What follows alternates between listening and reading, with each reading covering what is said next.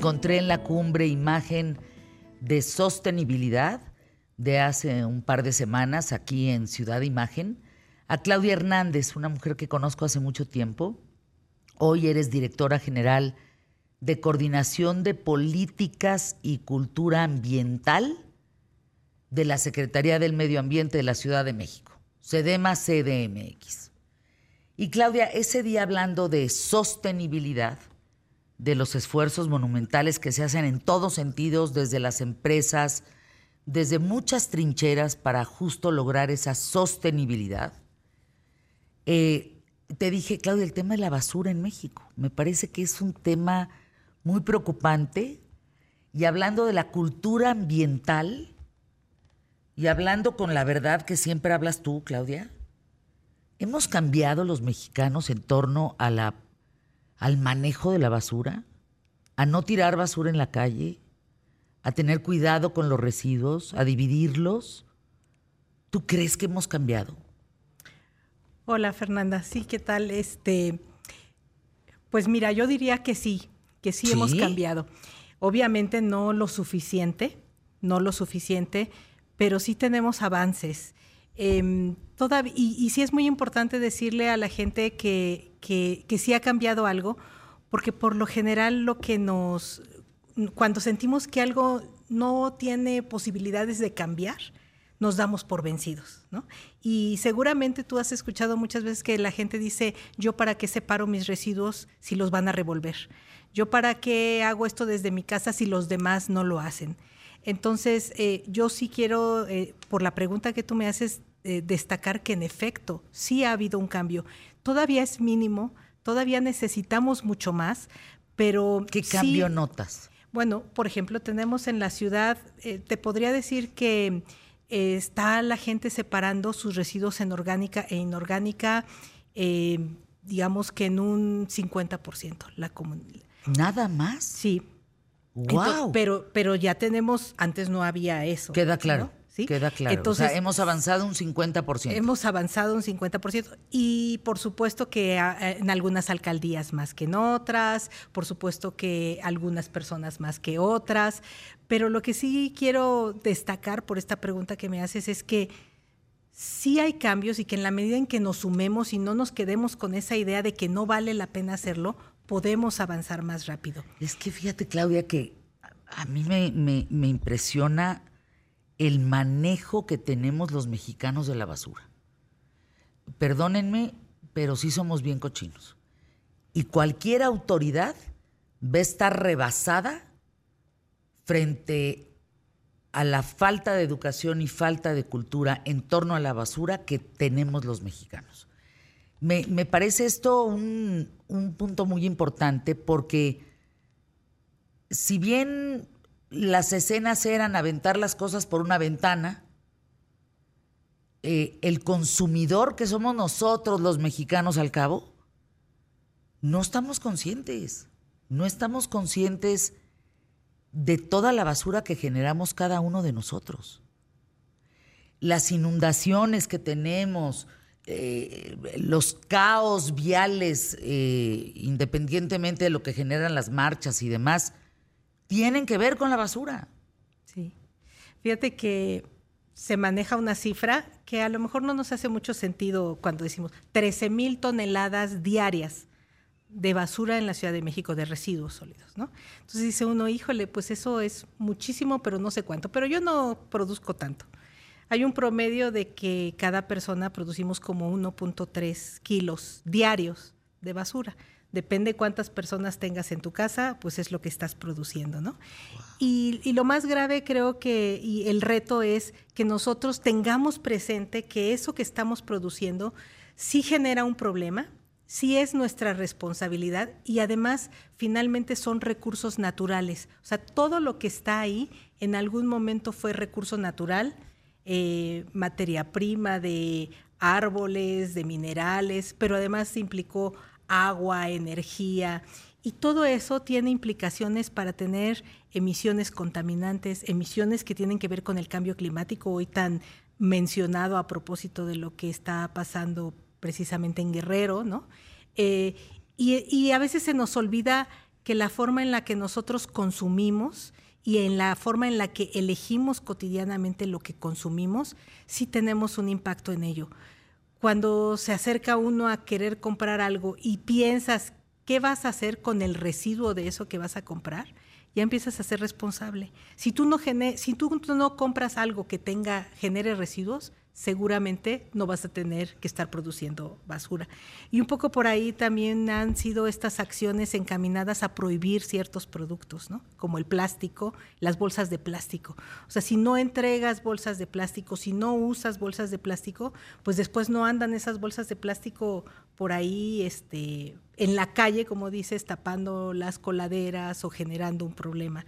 Entonces, si desde el inicio evitamos producir esos residuos, no tenemos después que encargarnos e invertirles tiempo, dinero y esfuerzo a su manejo. La diferencia entre sostenible y sustentable. Hay una gran diferencia. Eh, digamos que lo sostenible es un cambio profundo, si lo puedo decir en palabras sencillas, que conlleva cultura, conlleva que a lo largo de los años aprendamos a vivir de una manera distinta para evitar eh, tantas toneladas de basura. Eh, la, parte sustentable se centra como en la defensa, en, en, el uso racional de los recursos. Esto yo lo aprendí en la cumbre imagen de sostenibilidad de hace unas semanas, porque yo no entendía la diferencia. Entonces nosotros estamos abogando digo, si ya hicimos una cumbre, por la sostenibilidad, no ese cambio nada más de, uso racional de recursos, que es la sustentabilidad, o en la defensa de los recursos, no tal en árboles, sino en los procesos que tienen un cambio profundo en el medio ambiente, en la parte social, en la parte económica, en la parte política y en la parte cultural. Y ahí creo que todos debemos sí o sí superar el, orgánico no orgánico. Eso me parece que estamos en kinder todavía. Si apenas estamos dividiendo lo orgánico de no orgánico y solo el 50% de la población, Claudia, es aterrador. No, es, es, es, ah, hijo, falta un chorro de gente. Pues si somos más de 120 millones. Sí, bueno, yo me refiero sobre todo a la Ciudad de México. Cada este estado, cada ciudad tendrá sus propias. O sea, en, Ciudad, de, México son 50%. Sí, eh, podríamos decirlo, ¿no? No somos este separadores eh, expertos, digamos, que hagamos todo. Pero a propósito de esto que mencionas entre separar lo orgánico y lo inorgánico y que tendríamos que superarlo, tiene que ver también con qué, qué vamos a hacer con esos residuos una vez que los separamos. Mm. Y porque podría separarlo y pasaría lo que dicen las, las personas, ¿para qué lo separo si lo, vuelvo, lo vuelven a mezclar? En la Ciudad de México existen alternativas para separar lo orgánico. Tenemos tres fracciones lo orgánico, lo inorgánico no reciclable y lo, y lo inorgánico reciclable. Lo reciclable ya sabemos papel, metal, este, eh, PET, aluminio, todo eso, que ya tiene un mercado que lo separas y, lo, compran y lo llevan al reciclaje, ¿no? Tenemos lo orgánico, que estamos hablando, que además es la fracción que menos nos gusta de la, de la basura, ¿no? Es la que genera malos olores, lixiviados. Pero es la que más sirve, este, nos sirve, es un poco tener esta visión de que eso que está ahí, esa materia orgánica, puede regresar a la tierra para convertirse en un fertilizante, para convertirse en algo de lo que estamos extrayendo todos los días para la comida, ¿no? En lugar de, fertilizar nuestros alimentos con fertilizantes químicos, podríamos hacerlo con materia orgánica bien manejada, ¿no? Entonces, eh, esa es una. También con la materia orgánica se puede producir energía Estamos en la Ciudad de México eh, impulsando una planta de carbonización hidrotermal que precisamente funciona con materia orgánica para convertir, eh, para generar carbono que pueda hacer producirse energía. Tenemos este, plantas de composta también para generar estos abonos orgánicos. Y, tenemos, eh, a la hora que tú separas la materia orgánica de la materia mm, inorgánica no reciclable, también tienes la oportunidad de convertir esos materiales en, combustibles eh, de residuos con una muy buena calidad y eso es algo que también se está haciendo en la Ciudad de México y eh, evitas que todo eso tenga que llegar a un relleno sanitario, un relleno sanitario que también es un problema pues grandísimo, ¿no? Déjame ir anuncios QTF, Claudia Hernández, directora general de Coordinación de Políticas y Cultura Ambiental de la Secretaría del Medio Ambiente de la Ciudad de México. Creo que sí vale la pena reflexionar en qué hacemos nosotros a través del consumo que tenemos diario con la basura. Volvemos. Le estoy enseñando a Claudia eh, Hernández, directora general de la Coordinación de Políticas y Cultura Ambiental de la Secretaría del Medio Ambiente de la Ciudad de México, la forma de recolección de basura en la ciudad. estamos hablando de Egipto, en el Cairo. No, pues vamos muy bien, Claudia. O sea, si, si nos puedes poner la Ciudad de México hasta como ejemplo. Entre los edificios abandonados, ahí van los costales en el caso del Cairo en Egipto.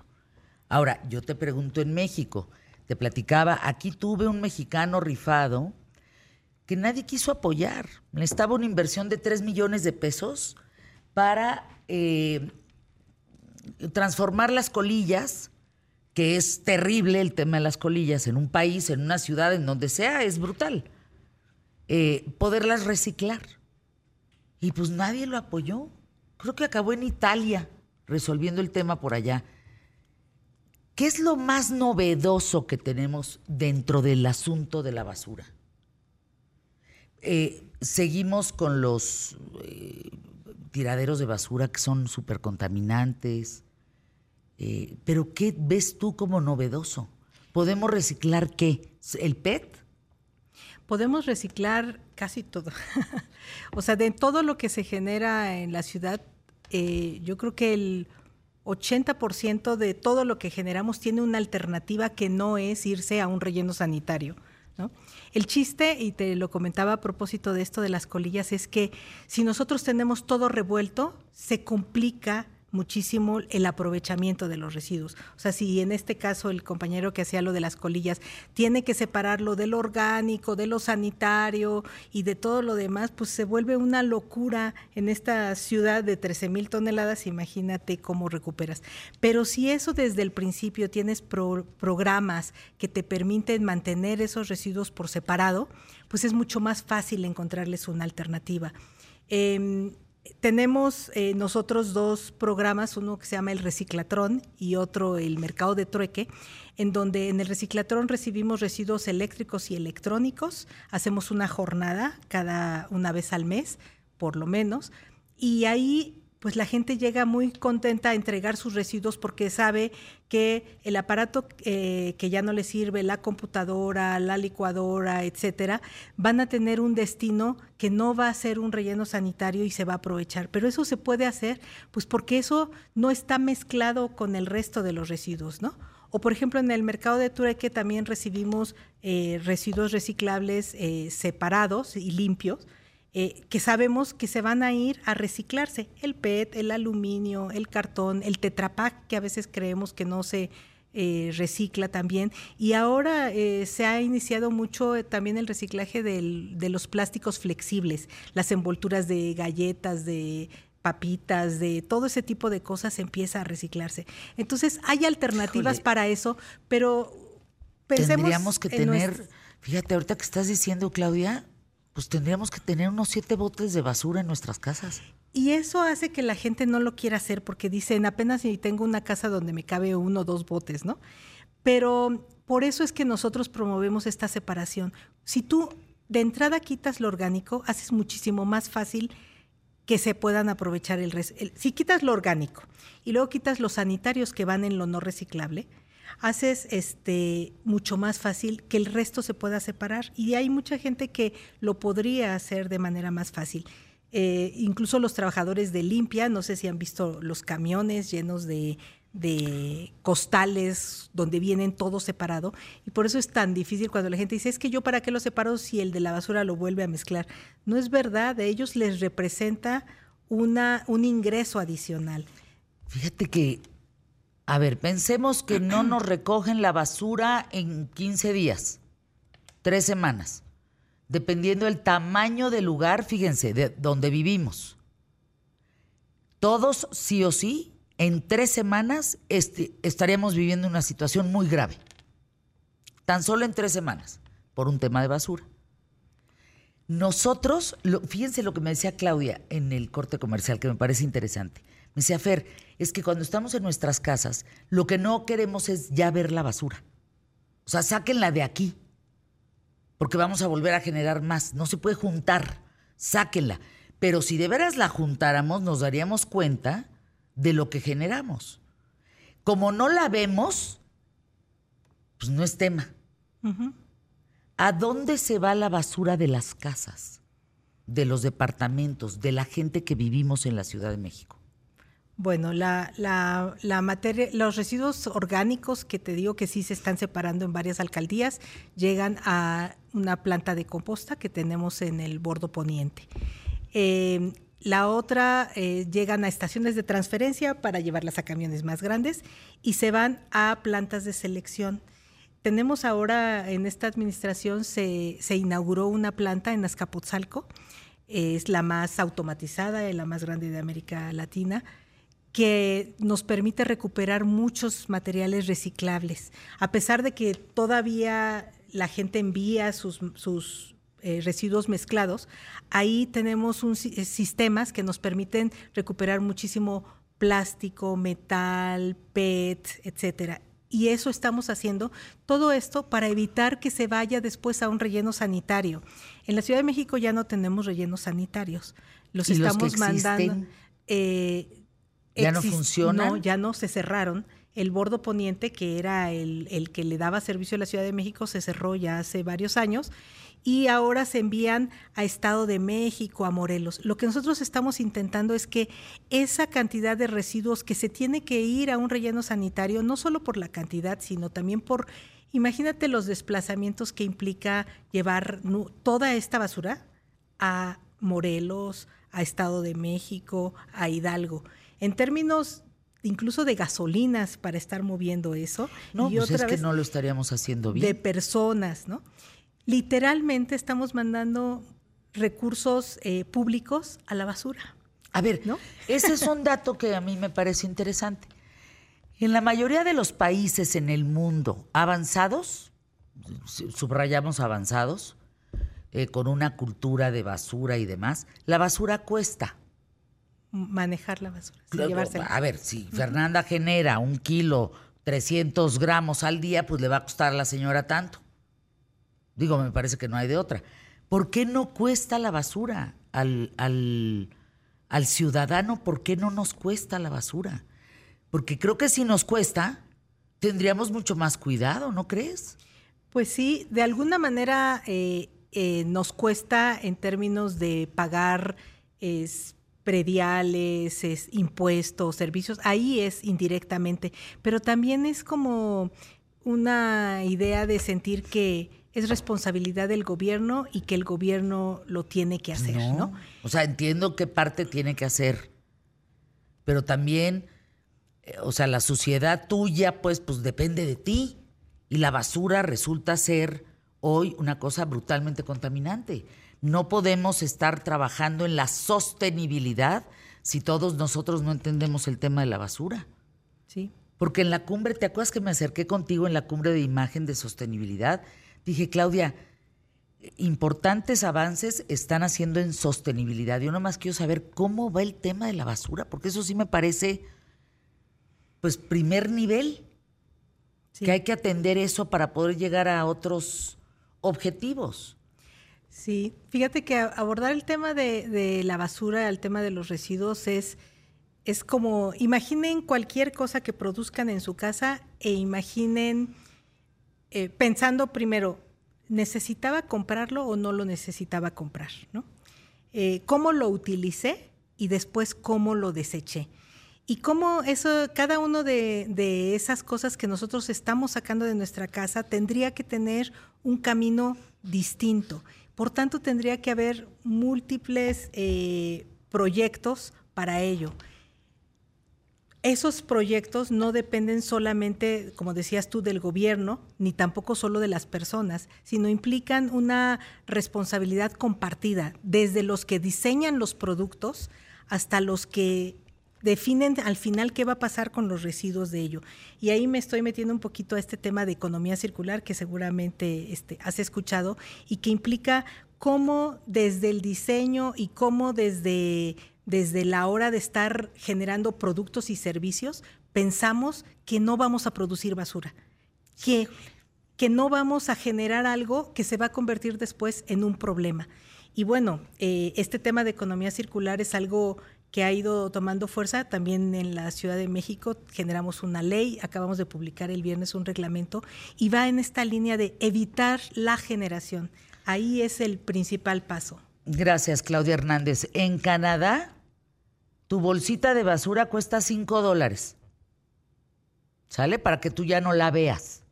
Para que desaparezca de tu casa, de tu departamento, de tu oficina, del hospital. 5 dólares por piocha de bolsita, pues. ¿Estamos? Por eso reciclan y hacen composta. Porque te cuesta muchísimo pagar que recojan tu basura. Mucho trecho, mucho trecho por delante, Claudia, en este sentido. Agradezco enormemente que hayas estado aquí. Cuando pueda regresar a seguir hablando del tema, hay que insistir, porque los usuarios, los consumidores, somos los responsables. No es el gobierno. Ahí sí, perdónenme, pero, pero pues si nomás basta. Queremos ser este, picudos, ¿no? Pues ándenle, levanten su basura, que cueste.